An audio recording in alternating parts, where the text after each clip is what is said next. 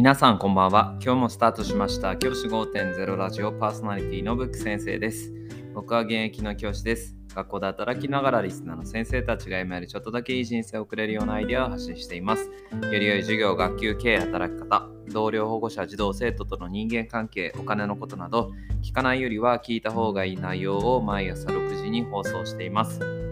通勤の後から10分間聞き流すだけでも役立つ内容です。一人でも多くのリスナーの先生たちと一緒に良い教師人生を送ることが目的のラジオです。今回のテーマは、英検を受けてきましたという話をしたいと思います。この放送されている今日、まさに今日、1月23日に僕は英検を受けてきました。毎年1回、自分の英語力のメンテナンスとして英語検定を受けるようにしています。今回も1級を受験してきました。今回はですね、大きな会場で、ある大学が会場だったので、大学会場で受けてきました。あまあなんか1年ぶりだなとか思いながら楽しみにまあなんかぼーっとしながら 受けてたんですけど、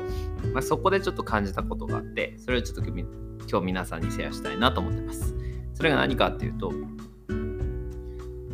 すごくあの過保護になることってどうなんだろうなって思ったことがあって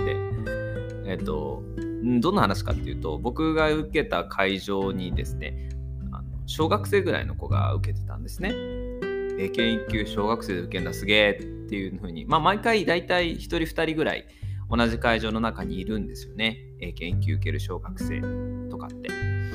で、その小学生がいて、まあ、毎回見かけるのは今日もいるなと思ったんですけど、その付き添いで保護者の方って結構入られるんですよ。まあ、小学生ですので、こう、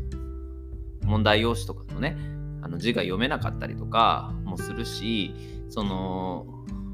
最初に書く志願表なんかもどう書いていいか分かんないっていう子もいるからそういったものを教えるためにこう入ってらっしゃるんですよね。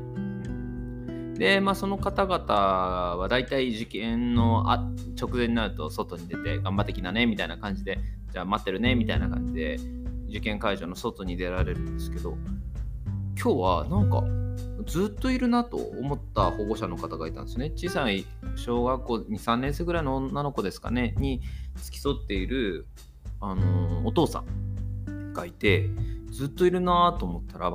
そのままあの試験開始時間になっちゃって、あれ？ななんだろうと思ったら、一緒に試験を受けてたんですよね。えー、すごいと思って。あ、お父さんも娘さんに合わせて勉強してるんだと思ったんですよ。すごい偉いなと思って普通にこう尊敬というかあのすげえなっていうふうに思ってたんですね。で試験自体が終わって帰りになってこう一緒にこう帰っていくんですけどその時にこうちょうどその小学生ぐらいの女の子と23年生の女の子とお父さんのところのま、後ろにちょうど帰るタイミングが一緒になって歩いてたらそのお父さんが「どうだった？試験できた?」って言って「難しかった」みたいなことをね女の子が言ってて「そうだよなお父さん一問も解けなかったよ」って言ってましたえ？と思って一問も解けなかった？と思ったんですよね。要は本当に試験会場にずっといるためにいるためだけにそこに試験を受けたってことなんですよね。英検の1級って1万円近くかかるんですよ。そんな試験をですね、あの解く気もなくいたという姿を見かけてしまったんですね。僕はそれに衝撃を受けて、ええー、と思って。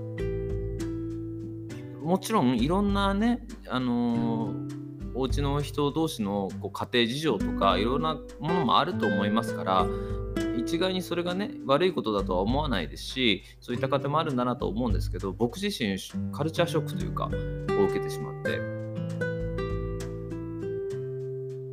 僕が子供の頃もしそんな試験を受けてたとしたら、まあ、受けそんな受けるような力なかったんですけど受けてたとしたらきっと「あ行ってきな頑張ってこい」っていう感じでなり送り出されてよく分からずに行ってなんとかしようっていう風にしてたと思うんですけど今の子供たちの中にはそういう風に最初から最後まで付きっきりでやってもらえるなんていう子も多いんだなーなんて思って ちょっとカルチャーショックを受けました。もちろんどっちがいいってことはないですしそのねそのご家庭の家庭事情も知らないわけですからその一面しか見てないので何とも言えないんですけど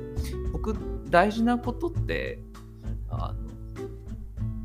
試験って大変だなって思うことも一つ勉強なのかなって思ったんですよねその時に。例えば試験会場に行っていろんなわけわかんない大人たちがいっぱいいる中席座る。で席座ってなんて書いていいかわかんないけどとりあえず分かんなかったら質問する。そのためにね試験官がいるわけですから質問したり分かんなかったらその他の人に困ったら尋ねるとかそういったことを学ぶっていうのも大事なのかななんて思ったんですもちろん試験の目的からはそれますよ目的は英語の能力を測ることだから目的からずれるけどその無駄なことというか一見すると無駄なこと一見すると面倒くさいことっていうのを経験してくることとそうじゃない子って大きく差が出るんじゃないかななんて思いました。自分自身の経験で言うと僕自身大学の受験の時にあの試験会場試験する大学にはも自分一人で行きました。前日にねあの僕が出身の都道府県じゃないので前日にその都道府県に入って試験受けたんですけどもう前日のホテルからその日の当日の朝の移動まで全部自分でやりました。でもその経験って未だに鮮明に覚えてるんですよね不思議と。あの時あそこのホテル泊まったなとかあの時あのバス乗り間違えて危なく行きそうになったなとかあの人にあの大学の先輩大学のその当時の大学生のお姉さんにここをどうやったらいいですかって聞いたなとかそういった経験ってすごく鮮明に未だに覚えていてその人の困り感って